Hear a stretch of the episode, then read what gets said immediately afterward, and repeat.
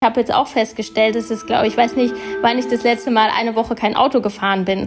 Und ähm, das sind natürlich schon Aspekte, die vielleicht auch für die Gesellschaft und für die Umwelt irgendwie noch ein bisschen nachwirken.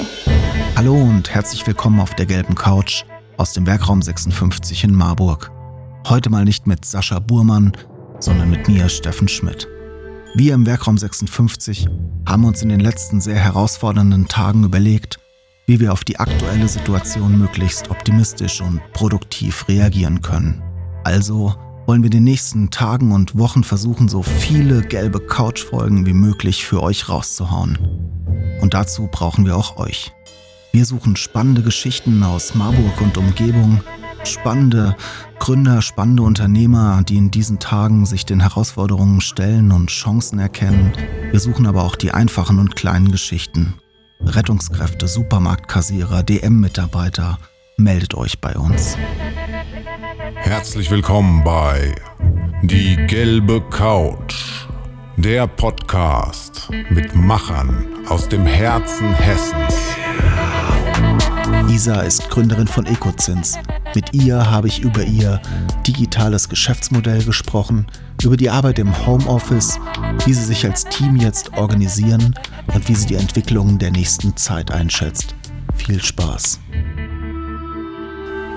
Hallo Isa, wir saßen ja letzte Woche erst hier zum Workshop im Werkraum zusammen. Mittlerweile ist viel passiert. Wie geht's dir so die letzten Tage? Ja, ähm, ich glaube, wir alle befinden uns irgendwie in einer ja noch nie dagewesenen, zumindest für meine Generation noch nie dagewesenen Ausnahmesituation. Und ähm, wenn ich überlege, irgendwie vor zwei Wochen oder vor drei Wochen, wie wir da noch über Corona gedacht haben oder ähm, vielleicht auch die Auswirkungen ein bisschen unterschätzt haben, ähm, dann ist das jetzt schon irgendwie eine, eine komische Situation. Wir sind natürlich auch mit dem gesamten Team jetzt hier im Homeoffice, versuchen irgendwie Lebensmittel äh, per Lieferdienst ähm, zu uns kommen zu lassen. Ähm, auf den Straßen ist es tatsächlich jetzt hier ruhiger und ja, das ist einfach eine eine nie dagewesene Situation für mich und ist natürlich mit viel Unsicherheit verbunden. Erzähl mir gerade kurz vorab für die, die, ich, die dich noch nicht kennen, was macht ihr? Wer bist du? Was macht ihr? Ja, ähm, ich bin die Gründerin von Ecozins. Ähm, Ecozins ist ein grünes Fintech. Ähm, bei uns haben Privatanlegerinnen und Anleger die Möglichkeit, ähm, schon mit vergleichsweise geringen Beträgen in erneuerbare Energieprojekte zu investieren das Thema Nachhaltigkeit und das ökologische Bewusstsein auch bei der Geldanlage gewinnt ja zunehmend an Bedeutung. Und ähm, das Thema Energiewende ist äh, ein wichtiger Aspekt, auch ähm, was den Klimaschutz angeht.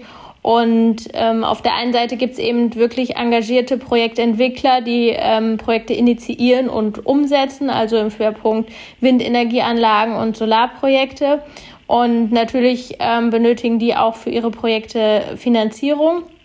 Und auf der anderen Seite, wie ich gerade gesagt habe, äh, berücksichtigen Anleger bei der Geldanlage immer mehr auch ähm, ja, persönliche Werte und, und Ziele und eben auch Aspekte des Klimaschutzes und können dann direkt in solche Projekte ähm, investieren und das eben über eine Online-Plattform 100% digital. 100% digital. Da frage ich mich natürlich, inwiefern betrifft euch die Krise gerade? Das muss ich ganz ehrlich sagen, kann ich noch gar nicht so richtig abschätzen. Ähm, natürlich, wie wir gerade gesagt haben, unser, unser Geschäftsmodell ist 100% digital. Das heißt, äh, technisch ist es durchaus möglich, dass ähm, Anlegerinnen und Anleger in Projekte investieren. Ähm, auch wenn wir jetzt alle, das gesamte Team vom Homeoffice aus arbeiten, ähm, kriegt der Kunde davon nichts mit. Und ich glaube, für uns ist es ja der, der größte Aspekt, wie lange diese Krise anhält. Also vier bis sechs Wochen, glaube ich, können wir alle ähm, ganz gut überbrücken. Da glaube ich, ähm, kann die Wirtschaft danach eigentlich relativ gut weiterlaufen. Wenn wir aber von vier bis sechs Monaten sprechen und auch die Ängste der Menschen und die Verunsicherung der Menschen zunimmt, glaube ich, dann wird sich auch keiner mehr mit dem Thema nachhaltige Geldanlage beschäftigen, weil dann einfach die Sorgen andere sind. Und ähm, das ist so für uns das, das größte Risiko. Und diese Unbekannte, wie lange wird diese Situation andauern, das ist für uns ganz schwierig. Das heißt, auf der einen Seite seid ihr digital grundsätzlich gut aufgestellt mit eurem Geschäftsmodell, mit eurer Infrastruktur. Auf der anderen Seite guckst du jetzt ein bisschen skeptisch auf das Anlageverhalten der nächsten Monate. Genau. Ähm, das, das Gute ist, der Vorteil ist, unsere ähm, Investitionsmöglichkeiten reagieren jetzt nicht so wie die Börsen aktuell. Das ist ja sehr turbulent. Bei uns sind es in der Regel ähm, festverzinsliche Produkte. Das heißt, ähm, wir sind da nicht von diesen konjunkturellen Schwankungen abhängig. Aber was ich eben gesagt habe, ähm, wenn, wenn einfach Einkommen wegbricht in Haushalten, weil Kurzarbeit angesagt ist oder ähm, viele, die Unternehmerinnen und Unternehmer sind, in der Gastronomie tätig sind und ähm, da einfach Umsätze und Erträge ausbleiben, ähm, die sind einfach dann auch nicht mehr in der Lage zu investieren, weil vielleicht erstmal äh, Lebensmittel gekauft werden müssen oder die Miete gezahlt werden muss. Und das ist so für uns das Risiko, dass, dass diese Phase einfach lange andauert und ähm, ja, und keiner mehr investiert. Hast du da jetzt schon Ideen, Siehst du irgendwelche Chancen für euch auch? Ja, das ist ähm, tatsächlich schwierig. Wir arbeiten an Ideen, wir denken natürlich darüber nach ähm, und es ist irgendwie Gas geben und bremsen gleichzeitig. Das fühlt sich äh, nicht so richtig gut an, auch nicht so richtig an, weil ähm, aktuell haben wir noch Investitionsprojekte und aktuell wird ja auch noch investiert, was auch gut ist. Ähm, aber natürlich machen wir uns auch ganz konkret, stellen wir uns die Frage, ja, was ist, wenn diese Phase länger andauert? Und ähm, wir schauen schon, ähm, was, was sind dann auch die Probleme der Menschen, die Anliegen und wo können wir als, ich sag mal, ja schon ähm, junges, flexibles, dynamisches Team ähm, da vielleicht auch Lösungen an einer anderen Stelle liefern. Aber zum, zum jetzigen Zeitpunkt ähm, gibt es noch nichts, noch nichts Konkretes. Äh, erstmal ist es wirklich unser Hauptaugenmerk darauf, ähm, den normalen Geschäftsbetrieb weiter aufrechtzuerhalten. Du sprichst es gerade an, junges, dynamisches, flexibles Team. Ihr seid ins Homeoffice gewechselt. Wie hat sich das Ganze gestaltet? Welche Tools nutzt ihr da jetzt gerade, um in Kontakt zu bleiben? Also das funktioniert wirklich richtig gut. Ähm, das war auch was oder ist auch was, was schon auch vor Corona ähm, bei uns Thema war. Also dieses Ziel, orts- und zeitunabhängig arbeiten zu können, ist mir ein sehr wichtiges. Und ähm, auch meine Mitarbeiterinnen und Mitarbeiter haben die Möglichkeit, in normalen Zeiten auch im Homeoffice zu arbeiten. Das heißt, die Infrastruktur ähm, war schon da. Aber natürlich trotzdem, dass äh, die Situation, dass wirklich alle zusammen äh, oder alle getrennt zu Hause sind und wir nur über den Bildschirm verbunden ist, ist natürlich auch für uns neu. Ähm, aber wir nutzen den SharePoint, äh, wir nutzen Skype for Business aktuell für die täglichen Meetings. Also wir verabreden uns immer auf jeden Fall morgens um 9 Uhr mit dem gesamten Team zum Online-Meeting und ähm, dann nochmal in einzelnen kleineren Teams und äh, um 13 Uhr, das hat sich jetzt irgendwie für äh, ja gut gangbar ähm, herauskristallisiert und ähm, was nutzen wir sonst noch für Tools? Also ich hatte das den SharePoint, um Dokumente und Dateien auszuteilen, äh, auszutauschen. Skype for Business. Das sind eigentlich so und dann ja eben ganz normal ähm, unsere unsere Plattform, die Software, an der wir arbeiten. Ähm, das ist so, wie wir aufgestellt sind. Bleiben wir noch mal kurz bei eurer Plattform. Wie funktioniert da das Investieren? Was muss ich tun?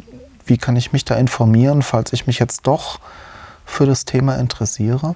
Ähm, ja, das ist eigentlich ganz unkompliziert und intuitiv. Ähm, unter www.ecozins.de findet man ähm, aktuell drei Investitionsprojekte, äh, zwei Projekte im Bereich der Windenergie und ein Projekt, ähm, da werden Kiribäume gepflanzt, beziehungsweise sind schon gepflanzt, werden erworben. Und ähm, wenn, wenn man an einem dieser Projekte Interesse hat, dann kann man sich direkt auf der Internetseite, auf der jeweiligen Projektseite informieren. Es gibt immer ein kurzes Video, wo die Personen, die hinter dem Projekt stehen, das sind ja nicht wir als Plattform, wir sind ja nur in Anführungsstrichen die Plattform. Ähm, in den Videos werden die, die Personen vorgestellt, die hinter den Projekten stehen, ähm, deren Ziele, deren Motivation das Projekt umzusetzen. Da wird auch nochmal genauer erklärt, welchen, welchen Beitrag zum Klimaschutz die einzelnen Projekte leisten. Und auf dieser Projektseite kann man sich eben informieren über das Projekt, die Projekthintergründe, die Personen und auch die Wirtschaftlichkeit.